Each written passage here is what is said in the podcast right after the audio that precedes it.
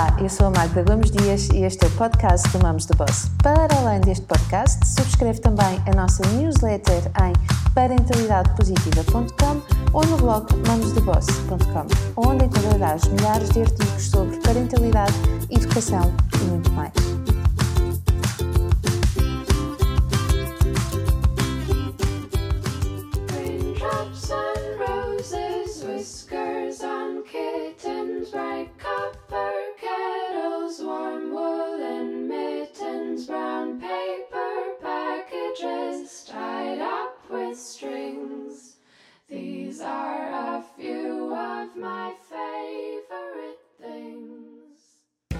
Olá, viva, muito bom dia e sejam bem-vindos a mais um podcast.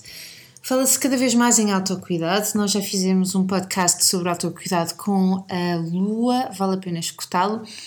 E ainda bem que se está a falar mais sobre este tema. Como é que podemos cuidar dos outros de forma decente se andamos sempre no nosso limite?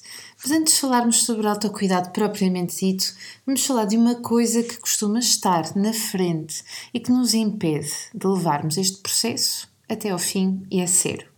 Estou a falar do quê? Da culpa.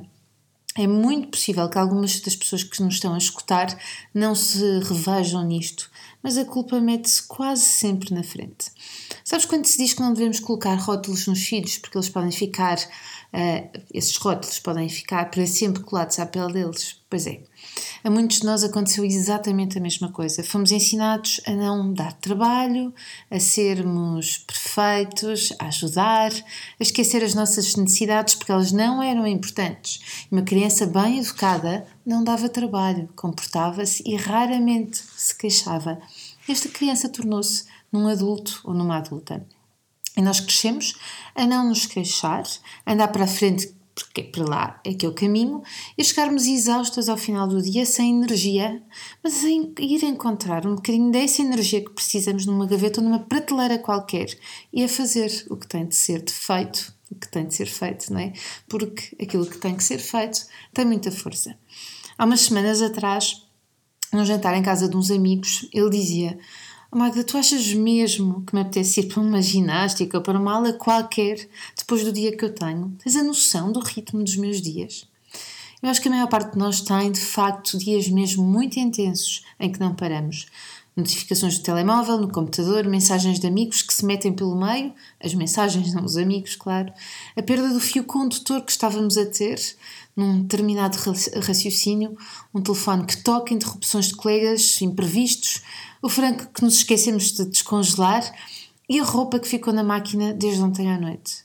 E a questão: tu achas que me apetece? Eu respondi: talvez não, mas tens de ir. Nós temos mesmo de encontrar um momento para fazermos alguma coisa que nos dê prazer e que nos faça sentir vivos. Para uns pode ser a música, para outros é aprender a cozinhar, para outros é dançar ou correr, mas temos que fazer isso. E esta sensação de nos sentirmos vivos só tem a noção de quem a experimenta mesmo.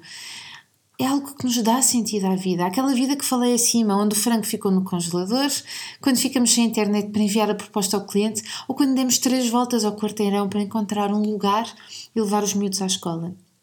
Como é que é suposto tratarmos disto tudo com lucidez, com energia e até felicidade se não estamos a cuidar de nós em condições?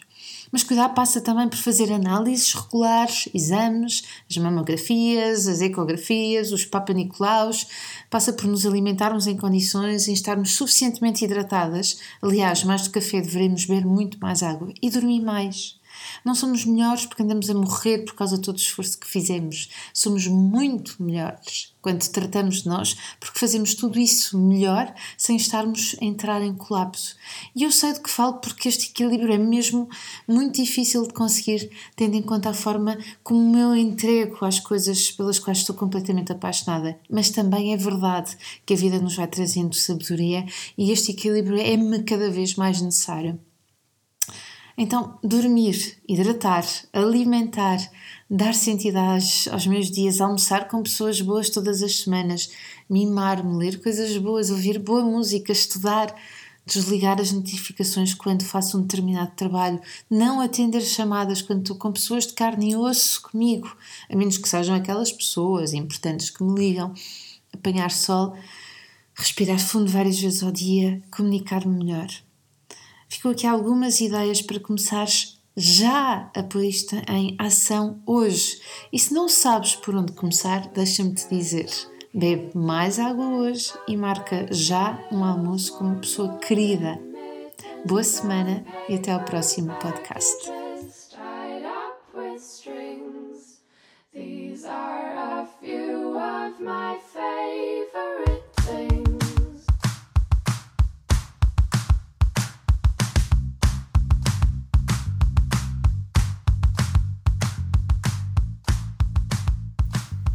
Gostaste deste podcast? Então deixa os teus comentários no blog mamosdeboss.com onde terás acesso também a milhares de posts e lembra-te de assinares a nossa newsletter em parentalidadepositiva.com ou em mamosdeboss.com. Partilha à vontade. Até ao próximo podcast.